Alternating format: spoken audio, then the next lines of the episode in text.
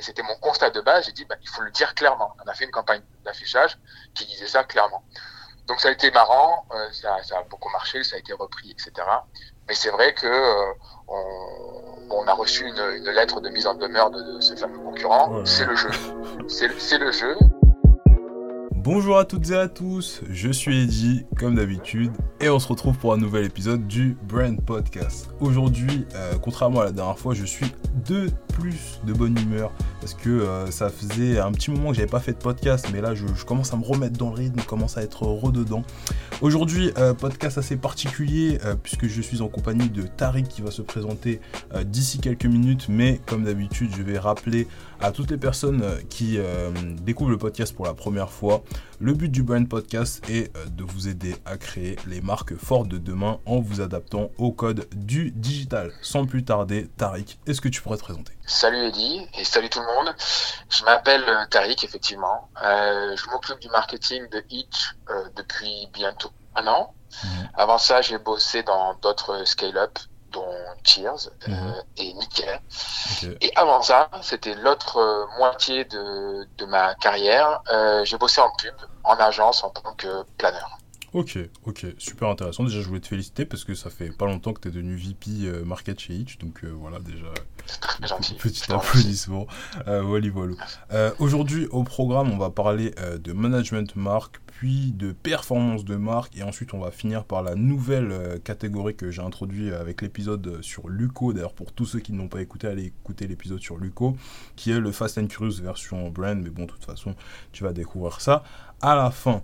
Euh, par rapport à ma première question, on n'a pas encore vraiment parlé de, process dans ce podcast et euh, Itch c'était uh-huh. un cas assez particulier, du coup je voulais commencer bah, justement à parler de ça avec vous. Vous êtes une équipe de plus de 200 personnes euh, sur un produit qui bah, à la base est plutôt sympa, ce qui est à l'opposé du, du, dernier épisode où je disais à Léa, euh, on te passe le bonjour, que c'était un peu plus dur de marketer de l'assurance, parce que bon, voilà, c'était pas un produit qui dans la tête des gens était très très cool. Et euh, du coup, cependant, euh, bah, vous avez quand même besoin d'innover pour aller vite, et du coup, ça, ça mène à mes petites questions. Est-ce que tu pourrais nous expliquer comment fonctionne le processus décisionnel en termes de marketing chez vous? Comment c'est structuré? Combien d'étapes vous passez? Et à la fin, qui a le dernier mot? Bon, je suppose que ça doit être toi, peut-être que c'est pas toi. voilà. Est-ce que tu peux nous en parler un petit peu? Ouais, bien sûr. Euh, alors, plusieurs choses. La première chose, c'est qu'on est une entreprise, euh, mine de rien, assez jeune. Ça fait un bout de temps qu'on existe, mais tu sais qu'on a connu euh, une autre vie avant d'être un VTC professionnel. On était en particulier à particulier. Il faut savoir que les, les, euh, les cofondateurs sont aussi jeunes. C'est une boîte qui a une, une population de, de, gens assez jeunes et qui a un process de décision qui est, qui est, qui est assez simple en fait.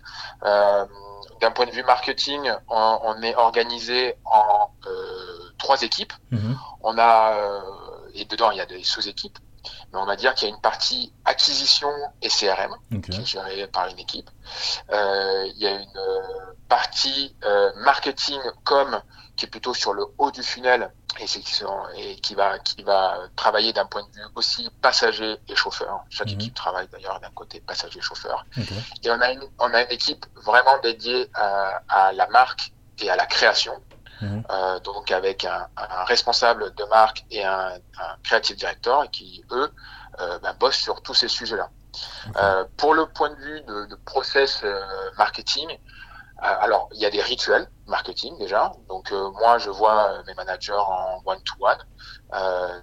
dans ces points-là, il est possible qu'on prenne des décisions mhm. sur sur des choses dont on aurait besoin de, de, de traiter sur ces points-là.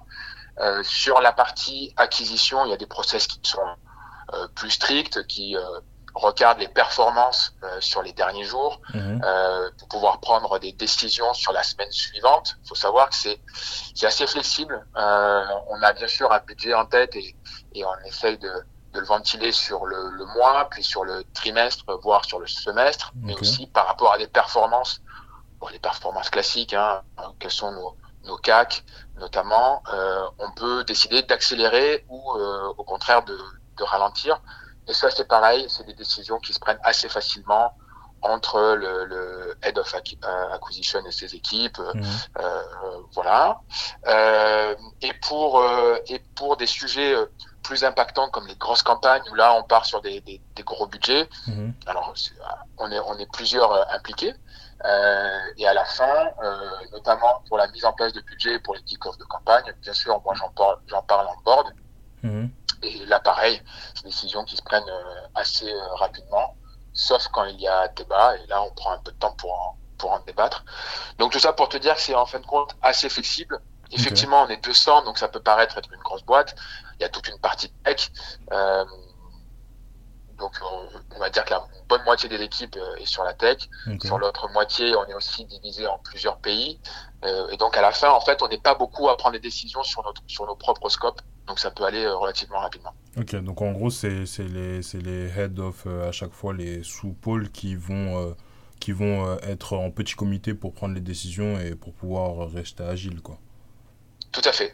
Tout à fait. Il y a, il y a jamais euh, chez chez Itch, il n'y a pas deux personnes qui doivent prendre la même décision. Euh, il y a toujours une personne qui prend une décision avec euh, la personne qui est au-dessus de lui. Bah, pour moi, ça sera avec le CEO, mais on le sait avec le board. Et pour les head-off, ça sera avec moi. Et pour les managers, ça sera avec les, les gens qui le managent. Voilà. C'est assez simple. ok, ok, ça marche. Euh, on va continuer euh, dans la même lancée euh, en allant un petit peu plus sur votre site cette fois-ci. Euh, quand on va sur votre site, on voit qu'il est écrit Conduisez avec le partenaire le plus juste. Et du coup, on sent bien que dans votre discours de marque, la responsabilité, c'est quand même une valeur qui est assez forte chez Itch. Et euh, Mhm. du coup, ça, ça mène à mes, à mes questions. Euh, comment est-ce que vous faites chez Itch pour euh, garder les équipes marketing engagées tout au long de l'année sur, sur ces valeurs et particulièrement bah, avec, euh, avec une situation sanitaire qui est aussi instable Et est-ce que en interne, vous avez euh, des, des champions un peu à l'américaine, finalement, des représentants directs de la marque? Est-ce que vous avez des, des programmes, du contenu? Enfin, c'est quoi la place du digital pour euh, essayer d'engager tous les gens autour de, de ces valeurs de marque, etc. etc. Est-ce que tu peux nous en parler? Ouais, ouais, c'est une très bonne question parce que, en fait, quand on travaille, euh, quand on travaille chez Itch, euh, on, on gère euh, des centaines de milliers de, de clients, mais de Mhm. clients qu'on ne voit jamais. Euh, pour la simple et bonne raison que euh, les chauffeurs, ce sont pas nos employés, Mhm. et c'est eux qui ont la responsabilité de faire vivre aussi une bonne expérience à nos clients. Mhm. Donc, faut savoir que quand on travaille chez Litch, on a, on a bien sûr euh, deux, euh, deux gros groupes de personnes qui sont hyper importantes pour nous. C'est les chauffeurs et c'est euh, les passagers. Et quand on dit être le plus juste, on parle à ces deux groupes-là. Mhm. Euh, globalement, qu'est-ce que ça veut dire pour un chauffeur? Euh, Je pense qu'il- ce serait pas faux de dire que euh, on est la plateforme qui est en France, en tout cas, la plus proche de nos chauffeurs. Mhm. On essaye de créer des chartes avec eux, on essaye de prendre des décisions avec eux. Teddy est toujours disponible pour. On organise des lives avec Teddy où il parle directement avec euh, des syndicats. Euh, euh, chaque semaine, il donne des nouvelles sur le marché du BTC en, en général. On co-construit en fait un marché qui nous semble sain avec avec les chauffeurs. Ce que ça veut dire concrètement, ça veut dire qu'on a la commission la plus basse du marché. Mhm. Donc globalement, quand Uber va prendre 25% euh, de, de, de commission, nous on va en prendre 15. Si tu vas faire, euh, je sais pas, je vais dire une bêtise, 200 mètres d'un point A à un point B, bah, chez Uber, bah, t'as la course minimum pour être à 6 euros. Nous on estime que euh, en dessous de 7 euros, euh, le chauffeur c'est pas rentable pour lui. Et si on le pouvait, on irait un peu plus haut. Et justement, c'est le genre d'initiative qu'on essaye de prendre avec euh, avec les chauffeurs. Et puis aussi, c'est euh, d'autres choses, euh, une sorte de philosophie qu'on a sur le marché. Mhm. Récemment, on a décidé d'arrêter le système de notation par étoile qu'on trouve inhumain Et pas hyper objectif. Vous l'avez remplacé Euh, par, euh, par quoi, du coup? Ben, en fait, on a un retour d'expérience qui est encore plus simple. Tu peux, si, si ta expérience est positive, ce qui est dans, ce qui est dans la majorité des cas, hein, la grande majorité des chauffeurs ont entre 4,5 et 5 étoiles. Mhm. Donc, euh, bah, en fait, tu vas être plus précis, tu vas parler de sa bonne conduite, tu vas taguer, euh, tu vas pouvoir sélectionner des tags sur même la musique qui est agréable, le fait qu'il soit attentionné, rassurant, etc.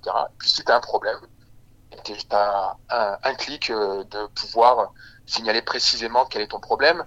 Et on a fait en sorte que ça soit encore plus simple de catégoriser ce problème pour qu'on puisse y répondre hyper rapidement. Et d'ailleurs, on le voit quand on parle à nos équipes de service client, euh, on est beaucoup plus rapide depuis cette décision pour euh, répondre de manière intelligente euh, à ces problèmes-là. Donc voilà, c'est toutes ces initiatives qui font que pour nous, on a une vision du marché qui est très différente de, de notre concurrent qui a créé ce marché. D'ailleurs, notre dernière campagne de marque a été, a été assez frontale sur ces sujets-là. Mhm. Euh, et, euh, et on essaie de la co-construire euh, avec les chauffeurs et donc on garde une relation très forte avec les chauffeurs. Ok. Côté passager, euh, c'est aussi un challenge puisqu'on les voit pas.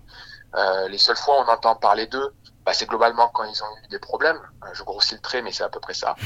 Euh, par contre, du coup, euh, ce qu'on ce qu'on s'efforce de faire, c'est leur poser des questions sur plein de choses, euh, leur poser des questions sur eux, leur poser des questions sur euh, dans quel environnement ils habitent, ce qu'ils écoutent, euh, ce qu'ils regardent, ce qu'ils aiment, qui, les, qui sont les influenceurs qu'ils suivent, avec qui ils aimeraient qu'on fasse des partenariats. Mhm. Et toutes ces choses-là, en fait, nous permettent de mettre. on leur a même proposé de nous envoyer des selfies. On a des centaines de selfies. Où, en fait, ça nous permet nous de de- de- d'avoir une meilleure idée de qui on sert euh, et pouvoir les servir au mieux. Ok, ok, super important. Super important. En vrai, c'est- très très bien résumé. Euh, ça manque peut-être un poil de, de, de digital dans ta réponse. Parce que du coup, euh, on, a, on a beaucoup de feedback au niveau des clients. Mais, Ouais. euh, mais, euh, mais on a. Enfin, tu m'as très peu parlé du coup de tout ce que vous faisiez euh, par rapport à, à tes collaborateurs plus en interne. Est-ce que tu Ce qu'on fait en interne, Mhm. Ben, en tout cas, moi, je vais parler surtout pour, euh, pour l'équipe marketing. Ouais, Il y a ouais. beaucoup de choses qui sont faites au niveau produit, au niveau tech aussi, pour s'assurer que tout ce qu'on propose, euh, ça a de la valeur. Donc, euh, tu vois, quand je te parlais de la fin de la notation, par exemple, il y a eu énormément de, de testing utilisateurs pour être sûr que, un, on le faisait et que ça allait pas euh, complètement euh, aliéner euh, une partie de nos, nos clients, et surtout qu'on leur proposait une solution. D'ailleurs, tu as rebondi dessus, dessus tu as dit, bah, comment vous reprenez du coup du feedback? Mhm. ben, on, on- on l'a co-construit avec eux.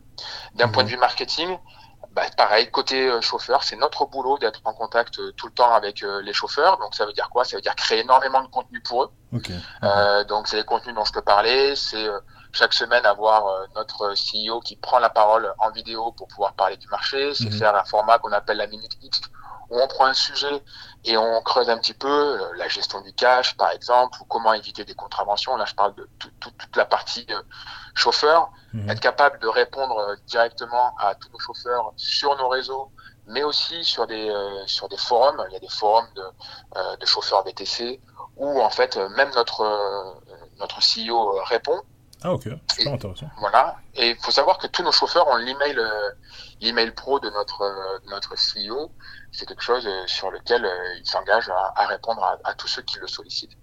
Euh, donc en fait, c'est surtout créer de la valeur pour eux. Mhm. Euh, bientôt, on va, on va créer de, de, de nouveaux formats encore pour eux. On a de nouvelles demandes. La FAQ, on va, là, c'est un nouveau projet qui commence.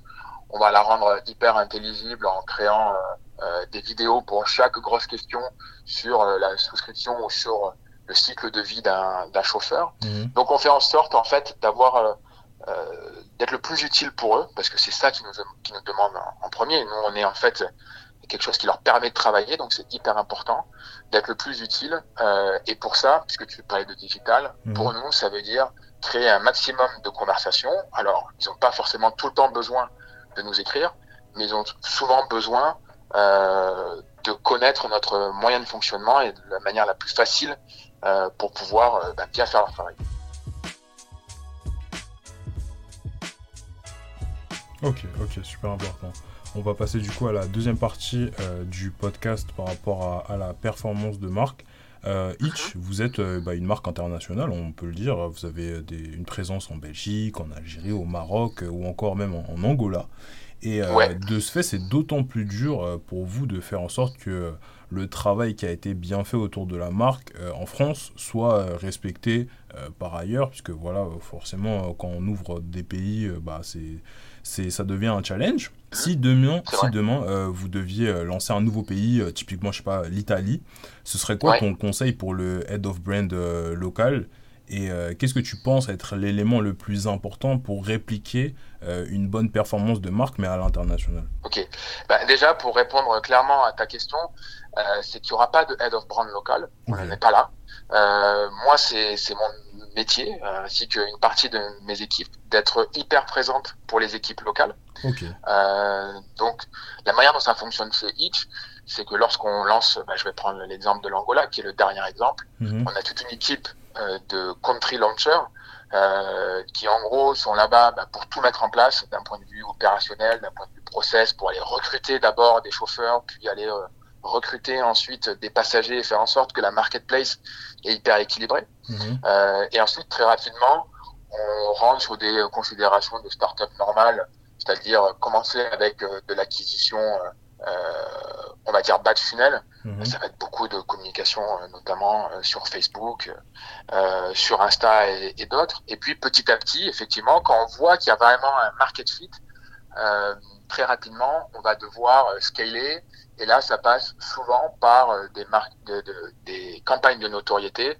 Et souvent, c'est euh, offline. On fait ça, notamment sur ces pays-là. C'est hyper important de faire des campagnes offline Mhm. pour deux raisons.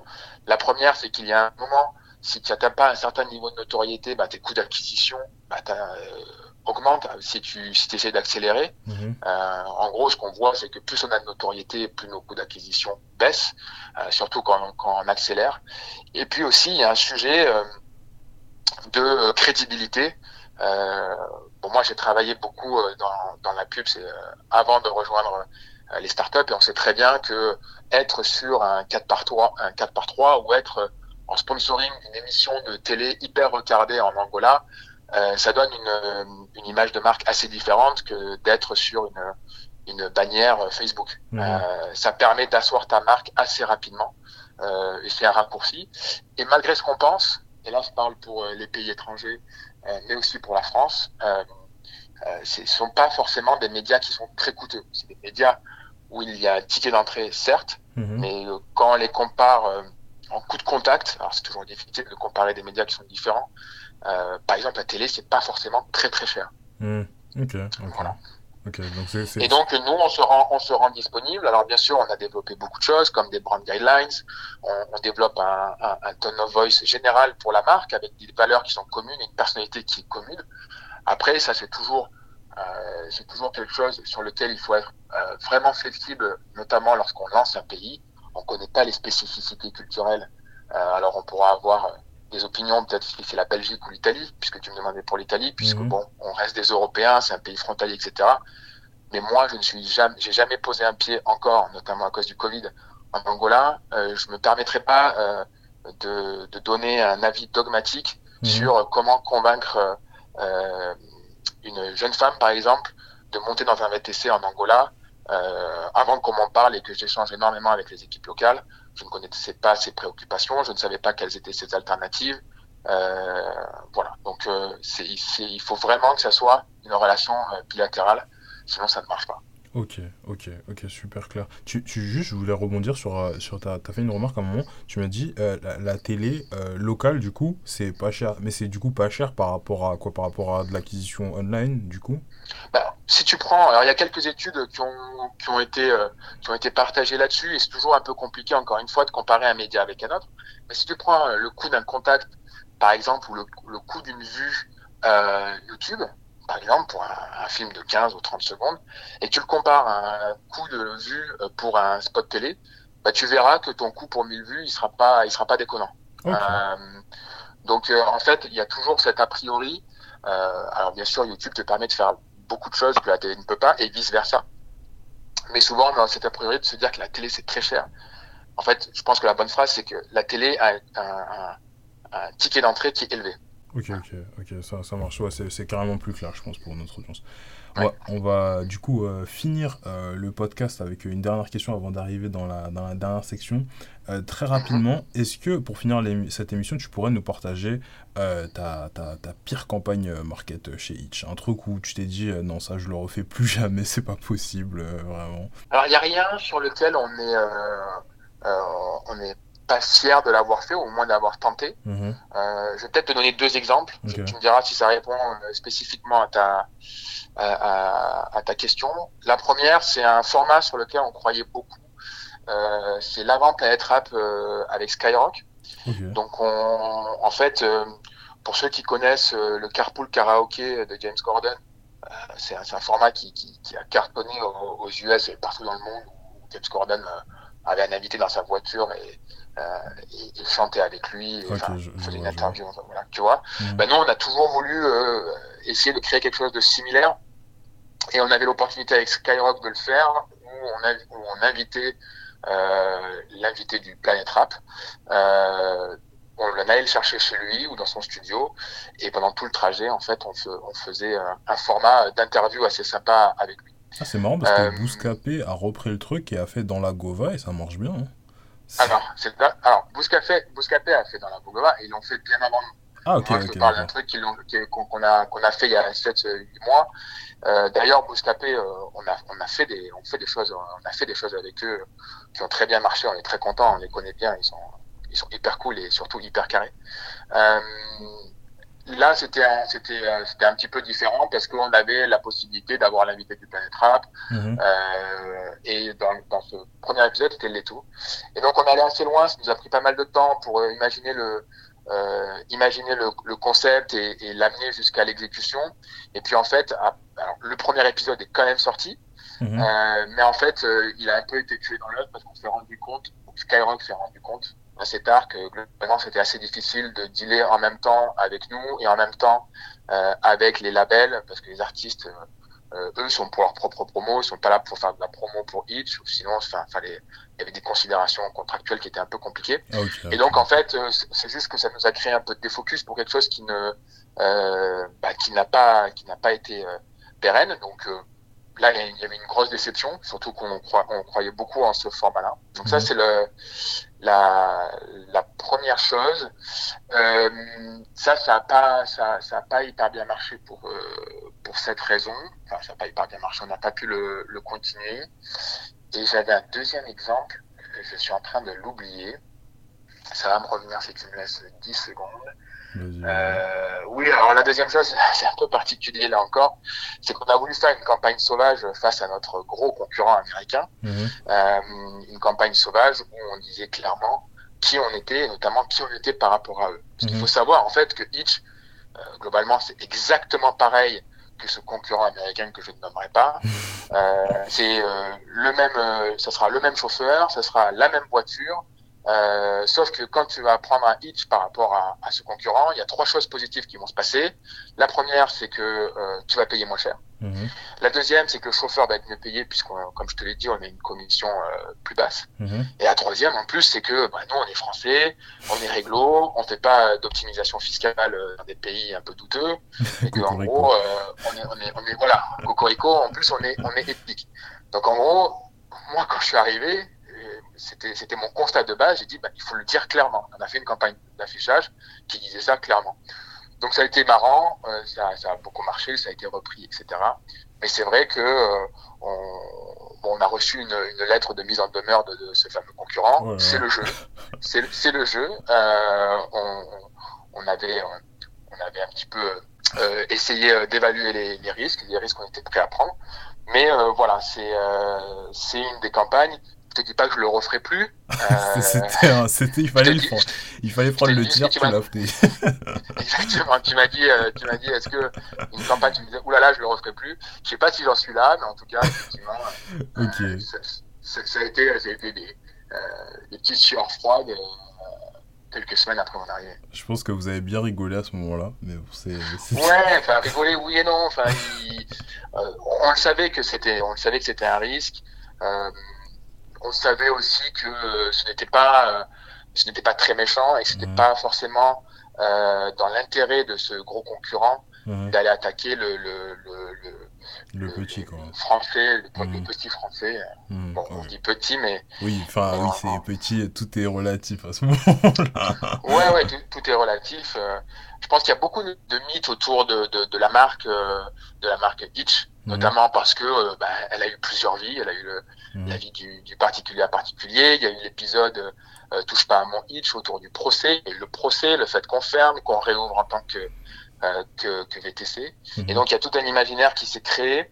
Et moi, mon rôle avec euh, mon équipe, c'est de faire en sorte que les gens euh, euh, retiennent bien qu'en fait on a gardé le meilleur de la partie de particulier à particulier, c'est-à-dire la bonne ambiance, des prix accessibles, être particulièrement accessible pour euh, la jeunesse, pour la banlieue, et que mmh. vraiment c'est ça, être, être côté passager, être un, partenaire juste, et que par contre en termes de qualité de service, et ça je pense que c'est la partie où il y a encore beaucoup de mythes pour les gens qui n'ont pas été exposés à, à nos campagnes, c'est qu'en fait on a une qualité de service qui est équivalente la plupart des chauffeurs Hitch sont aussi des, des chauffeurs de nos concurrents et vice versa. Euh, et qu'en gros, en fait, quand on commande, on, on, va avoir à peu près le même service.